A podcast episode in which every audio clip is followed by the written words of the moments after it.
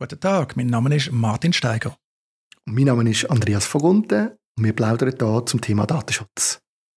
Andreas, heute habe ich ein, kurioses Thema. Ich habe nämlich dank dem Anwaltskollegen Carlo Pilz bei Twitter einen Fall von einer Datensicherheitsverletzung entdeckt. Und zwar entstammt der Fall im Tätigkeitsbericht 2021 von der Datenschutzaufsichtsbehörde in Niedersachsen, also im deutschen Bundesland, demnach im Anwendungsbereich von der Datenschutzgrundverordnung. Und was ist denn passiert? Man hat sanktioniert, also büßt, nämlich einen Fall, wo Telekommunikationshardware, ein Server und Backup-Technik in der Gästetoilette untergebracht war. Dort ist offenbar ein Serverschrank gestanden, der hat kein intaktes Schloss gehabt, ist nicht allzu hoch gewesen und jetzt kommt hat auch noch als Wickeltisch dient.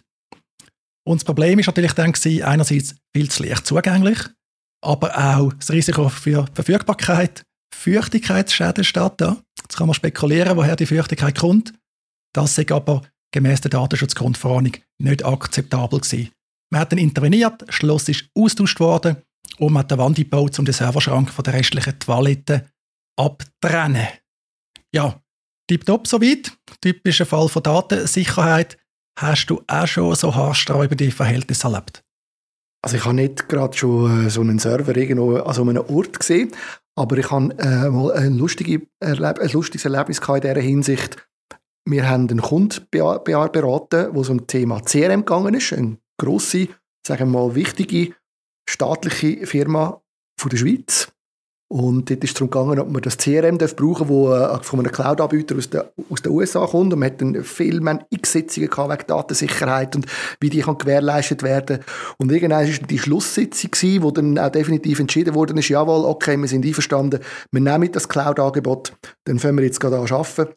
Und dann haben wir an dieser Sitzung ähm, von dem, ähm, von, dem, von dem Teilnehmer von dieser Firma hat dann von uns gefunden, er möchte aber gerne die Präsentation noch haben dass er die seinem Chef noch zeigen kann. Und ich soll ihm doch jetzt den Stick schnell geben, um die Präsentation draufzuladen.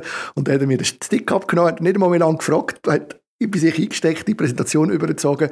Und ich habe mir dann nachher gesagt, Ah, genau. Gleichzeitig hat er dann auf den Stick noch eine Kundendatei drauf, wo er gefunden hat, mit der soll ich mal testen. Und ich habe mir dann dort überlegt, eigentlich haben wir jetzt wochenlang über Datensicherheit diskutiert und er nimmt einfach den Stick von mir und steckt den in sein Notebook ein. Habe ich auch gefunden, haarsträubend, oder? USB-Stick ein Klassiker. Tut man auch gerne bei so Pentesting verwenden. Man lässt einen USB-Stick irgendwo rumliegen. Das Problem ist ja, wenn man einen USB-Stick einsteckt und dort Schadsoftware drauf ist, dann ist man geliefert. Hat man gar keine andere Möglichkeit. Darum bei sicherheitsbewussten Nutzerinnen und Nutzern verwendet man keinen fremden USB-Stick. Auch bei uns in der Altkanzlei verwenden wir nicht. Das führt übrigens zum Teil zu Problemen, weil in der Schweiz haben wir ja keinen wirklich funktionierenden elektronischen Rechtsverkehr. Das heißt, man tut Daten häufig noch per USB-Stick umschicken. Die Alternativen sind übrigens brennende CDs, brennende DVDs. Dort hat man das Problem nicht.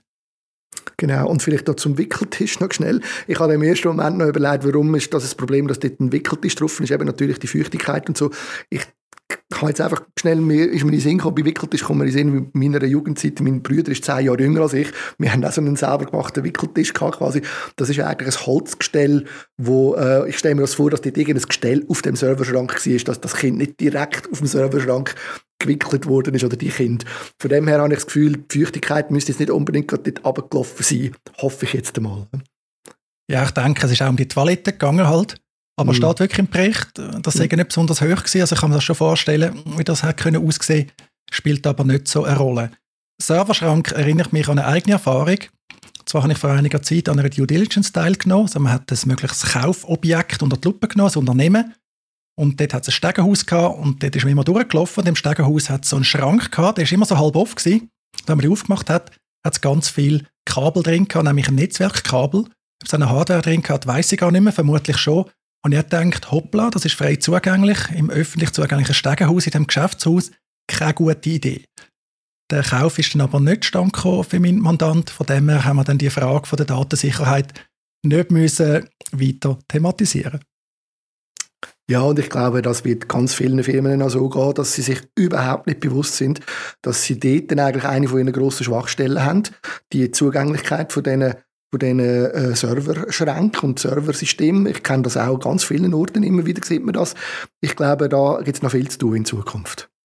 Das ist auch ein gutes Argument, dass man eben keine eigene Infrastruktur hat, sondern andere Anbieter nutzt. Das wird zwar zum Teil dann ein bisschen despektierlich abgewertet, sagt, ja, Computer der Cloud, das sind eben nur Computer von anderen Menschen, die werden von anderen kontrolliert. Aber häufig will man ja genau das, wenn die Infrastruktur in einem Datacenter steht, auf Gummifo ausgerüstet ist, dann haben wir ganz andere Verhältnisse. Da muss man keine Angst haben vor Feuchtigkeitsschäden, muss man keine Angst haben, dass irgendwelche Leute dran kommen, sondern man hat schon ganz viele Probleme von der Datensicherheit behoben. Nicht all natürlich, man hat ja ein Internet, eine Netzwerkverbindung, aber ganz viele Probleme, die man vielleicht in einem kleinen Unternehmen gerade fast nicht sinnvoll lösen kann, existieren dort halt nicht. Absolut. Ich bin sogar der Meinung, kleine Unternehmen brauchen gar keinen Server mehr. Es ist absolut ist nicht, nicht, nicht mehr nötig. Also wenn man jetzt von kleinen Unternehmen redet, ich sage so bis maximal 20 Mitarbeitende, das ist gar nicht nötig. Ich sehe nicht, wie dass man noch irgendeinen Server bei sich muss rumstehen haben. Ich glaube, das muss man halt selber entscheiden. Ist auch eine Kompetenzfrage, ist eine Mittelfrage. Wenn man eigene Infrastruktur hat, muss man die natürlich können betreiben. Und das ist häufig gerade im KMU-Umfeld gar nicht sinnvoll möglich. Oder selbst wenn man das theoretisch könnte, vielleicht das auch als Steckerpferd sieht, ist halt auch wirtschaftlich ineffizient oder auch schlimm, es hängt an einer Person. Wenn die Person mal ausfällt, dann läuft gar nichts mehr. Logisch, in kleinsten Unternehmen lässt sich das nicht vermeiden, dort ist man immer von einzelnen Personen abhängig. Aber man ist schnell mal am Punkt, hat jemand einen Unfall, kann jederzeit passieren, oder stirbt oder was auch immer, könnte, geht weg und nicht mehr aus der Ferien zurück und man kommt nicht mehr die Daten an. Es läuft vielleicht noch die Infrastruktur, aber die Migration zu einer neuen Lösung wird dann sehr anstrengend. Genau diesen Fall habe ich auch erlebt, äh, auch in einem Kunden, wo äh, ein externer Zuständiger für die Informatik ähm, sich um alles gekümmert hat. Und der ist tatsächlich tragischerweise bei, einem Velo, bei einer Velofahrt verunfallt, tödlich. Und der war am anderen Morgen einfach nicht mehr rum. Und, ähm, und niemand hat Zugang gehabt zu diesen Passwörtern, Firewalls. Man hat einfach keine Möglichkeit gehabt. Man musste x Komponenten ersetzen, weil es keine Möglichkeit hat, auf die zuzugreifen. Ja, das ist dann fies. Ich gebe aber zu, in einem kleinen Unternehmen fast nicht lösbar. Wie auch. Man kann zwar einen Plan B haben, aber in einem kleinen Unternehmen ist es halt so, dass die Verantwortung bei vielen einzelnen Personen liegt oder eben nicht bei vielen einzelnen sondern bei wenigen einzelnen Personen. Die müssen viel schultern. Das ist auch eine gewisse Realität. Und dann landen wir halt wieder bei der Cloud-Thematik, weil es ist viel einfacher, dort einen Backup-Account einzurichten. Häufig gibt es sogar Optionen, genau für den Fall, dass man an die Daten ran kann. Ist aber häufig auch eine vertragliche Frage, dass man noch Zugriff hat auf die Daten. Das wäre das Thema von der Auftragsverarbeitung vom Outsourcing.